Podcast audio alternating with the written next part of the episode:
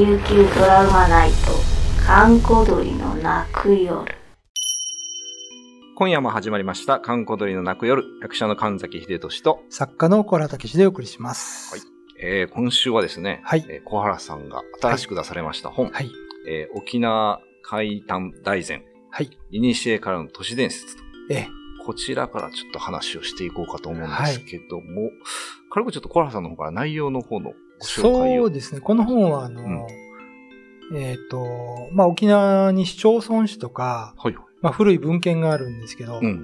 その中に結構ね、あの、変な話おーあの、お化けが出てきたりとか、まあ、説明できない出来事が書いてあったりとか、帯にもありますよね、沖縄は妙なところだ。はい。石が人に噛みつき、はい米が物を言う。はい。これ、まあ、最初この話しましょうかね。うん。あのーえっと、登川っていうね、はいはい。沖縄市の集落があるんですけど、うんはい。そこにですね、あの、えースクブウタキという、ちょっと小山になってるうんウタキがあって、はい。で、まあそこに昔ですね、あの、沖縄にその三郷尋常小学校っていうのが近くにできて、はい。今の三郷小学校ですけども、ん。えーそこの初代校長で野村成康さんっていう人がいたんですね野村。さん。はい。この方はすごい有名な方で、うん。えーまあ本土から帰任していらしたんですけど、はい。えーある日にですね、はい。まあ、三郷尋常小学校の子供を連れて、うん。あの、スクブ滝にピクニックに行ったんですよ。はい。で、一番上に、その、神様の石と呼ばれているものがあるんですけど、うん。この野村先生は、はいあまりそういうのを信じてなかったので、あの、そこにボンって座ったんですよね。そしたら生徒が、うん先生そこ神様の石だからうん座るとダメだよって言ったけど、はい。そういうのを信じさせたくないから、うん。こんな石が神様なわけあるかっつって、うん野村先生その石におしっこしたんですよ。あちょっと、ちょっとやりすぎましたかな そしたらはい、まあ学校に帰ってから、うん。その、陰部が腫れ上がってですね。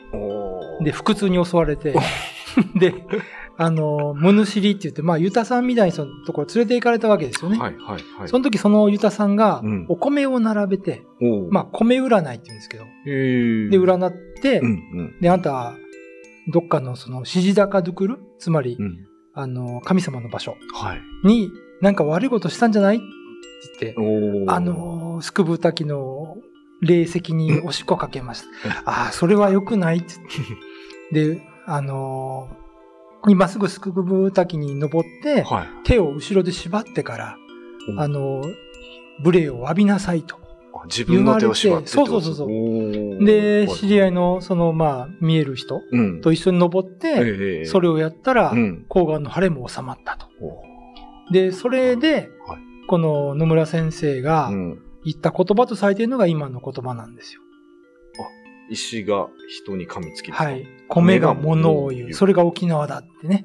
あなるほど。あ、この言葉がその野村先生のそう言なんですよ葉でこのスクブタキって、その第二次世界大戦中も、はい。えーその後も米軍が接種して、うん。こう、まあ領地だったわけですけど、うん。米軍がその、スクブタキの反対側に駐車場を作ろうとして、うんくぼ地だったので、はい。スクブタキのこう、石を崩して、うんそこを平らにしようとしたんですね。はい。はで、その時に。怪我人がいっぱい出て、えでトラクターが動かなかったので、もう。触らなかったんですよ。なるほどで。そういう岩付き付きの場所が今も普通にあると。住宅地の中にあります。という話。話なんですね。で、その神の石も今だけあると。え、もう歌きになってますから。歌気になってはいあるということですね。まあ、不思議な沖縄の話ですよね。いやそれだけで十分面白さが伝わる、はいね。新刊、えー、沖縄海胆大全、えー、ボーダーインク社そうです。から出てますので、皆さん、はいあのぜひお手に取って、よろしくお願いします。今夜のお相手は神崎秀俊と、小原武史でお送りしました。でこの、えっ、と、スクブータキは結構有名で、はい。あのー沖縄市の、なんか、誰だったかな？建設業者の人もう、ん。一回戦後、はい。あとここをですね、鳥居をとりあとりあえずこの壊れてたので、はい。鳥居の改修工事をうん。しようとして、うん。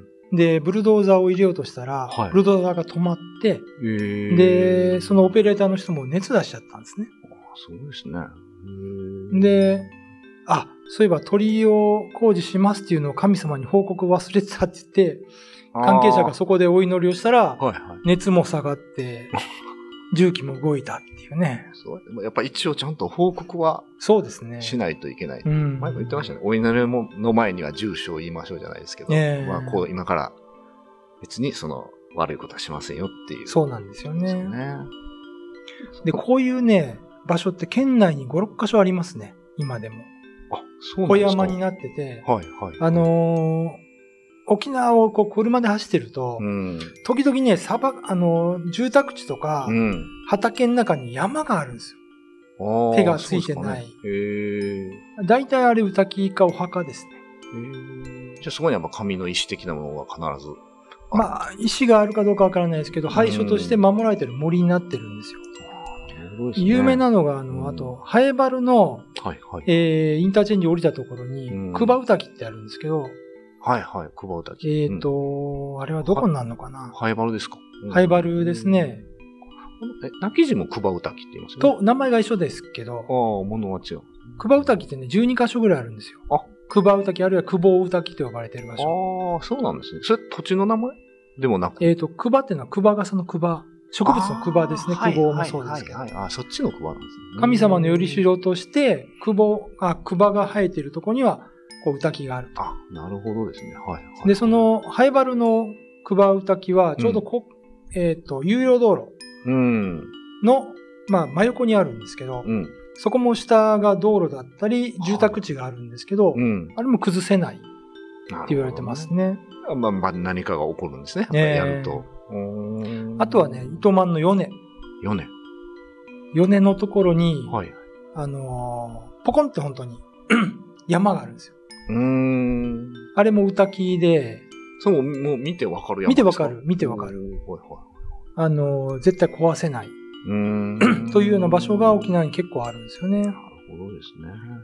でもなんか、最近はもうなんか、うんあのーね、リゾート開発とか、あそういう名目でどんどんどんどん壊されて、はいはいはいはい。まあ、なんかこれからなんか起こるんじゃないかなと思うんですね。なんか心配になりますけどね。ね。まあやっぱそういうところはやっぱり大事にしていかないと。まあ確かに沖縄って歌木すごくありますよね。ありますで行くと別に何もないんですよね。別にこの、なんていうかな。まあその、さらされてるままっていうか、うん。別。に囲いもなく、そうここは別になんとか文化財だよみたいなこともなく、そうなんですよね。普通にまあ野ざらしの状態になってることって結構ありますもんね。だから、あのーなんていうか特別な場所なんだけど、うん。庶民の生活と一体化してたので、うん。だから本土みたいにその神社で鳥居で入り口があって囲むっていうのではなくて、うん。そこにある山とか川とか、まあ井戸とか、うん。そういうものが歌木なんですよね。本来はね。まあだからより、まあみんなの生活に近いっていうところですかね。そうですねまあでも戻りますが、僕はその野村先生はやっぱりね、ちょっと教育者としておしっこをかけるのはいかがなものかと。確かにね。まあちょっと良くないかもしれないですけど。ただね、そのおしっこをかけてから、うんその、まあ、物知りと呼ばれてユタさんと野村先生仲良くなったらしいです。なるほどね。ちょっとええ話でしょ。なるほど。まあ一応子供たちにも反面教育にもなってますから、歌木は大切なものだから、はいはい。あの、粗相をしてはいけないよっていうのを、なるあの、晩年言い続けたそうです。ね。なるほど、ね。はい。が、この言葉ですね。はい沖縄は妙なところだ。石が人に噛みつき、本音が物を言う。はい。ありがとうございました。えー今日はこの小原さんの新刊沖縄海胆大戦からはい。えーのお話でしたね。えー皆さん、あの、ぜひお手に取って読んでいただければと思います。はい、ありがとうございます。今夜のお相手は神崎博と、小原武史でお送りしました。YouTube のチャンネル登録高評価 Twitter のフォローよろしくお願いしますポッドキャストも配信中詳しくは概要欄まで。